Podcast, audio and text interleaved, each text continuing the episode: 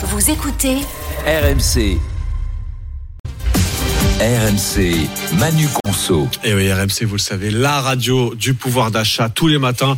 Dans Manu Conso avec Manu Le Chypre, on, on décrypte les dernières tendances dans les rayons notamment avec six produits Manu de grande marque, six produits pointés du doigt par l'association Foodwatch pour ce qu'on appelle la, la cheapflation. Il faut que j'apprenne à le dire. hein. Je Et- connaissais la shrinkflation, là c'est la cheapflation. Ouais, exactement. Alors cette pratique, en fait, elle consiste à réduire euh, des ingrédients, à les supprimer ou les remplacer par des substituts moins chers ou de moindre qualité dans euh, les produits, euh, ce qui n'empêche pas la marque forcément euh, d'augmenter euh, ses prix. hein. Donc vous pouvez avoir du moins bon pour euh, pour plus cher. Alors il y a six grandes marques euh, qui ont été pointées par euh, Foodwatch, six grandes marques des groupes Nestlé, Unilever, Mondelez, euh, c'est After Eight, Bordeaux Chanel.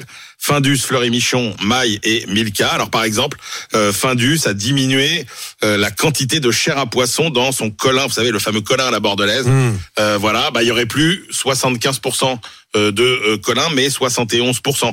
Euh, pareil, la ma- C'est-à-dire, on va, on va expliquer le le- le- l'emballage est le même, le prix est le même, voire un peu plus cher. Et en revanche, sans nous le dire, on nous a mis un peu moins de poisson dedans. alors sans nous le dire. Non non non non. Alors vous ah, vous c'est allez voir. affiché sur le. Ah, oui, parce que comment vous croyez que Foodwatch procède? Ils vont Ah, pas analyser euh, dans des laboratoires le contenu des produits. En fait, il suffit de lire les étiquettes puisque c'est obligatoire. Et donc, effectivement, bah, sur l'étiquette de Colin à la Bordelaise, on voit qu'il y a plus euh, 75, mais 71%. Oui, enfin, faut aller la chercher l'étiquette, hein, c'est écrit en Oui, tout le c'est monde vérifie pas. ouais. Absolument. Oui, mais alors pour le coup, quand c'est que les ingrédients principaux, c'est quand même les ingrédients qui arrivent en tête de liste. Euh, Mm. Et par exemple, autre exemple, la mayonnaise maille. Euh, et ben la mayonnaise maille, ils se sont rendus compte qu'il y avait euh, moins euh, de jaune d'œuf, ou bien dans les bâtonnets de surimi euh, Fleury Michon, euh, 11% de chair de poisson en moins. Oui, Manu, tu nous dis comme c'est sur l'étiquette, tout va bien. Il y a rien d'illégal là-dedans en fait. Exactement, c'est indiqué sur les étiquettes, donc ça n'est pas illégal.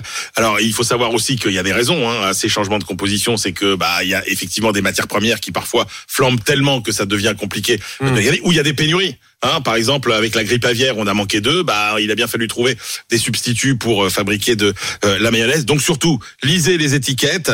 Et puis alors, attention, si vous voyez euh, des petits euh, changements de nom comme ça imperceptibles, c'est-à-dire que si d'un seul coup euh, sur votre dessert préféré, il y a plus marqué glace mais crème glacée.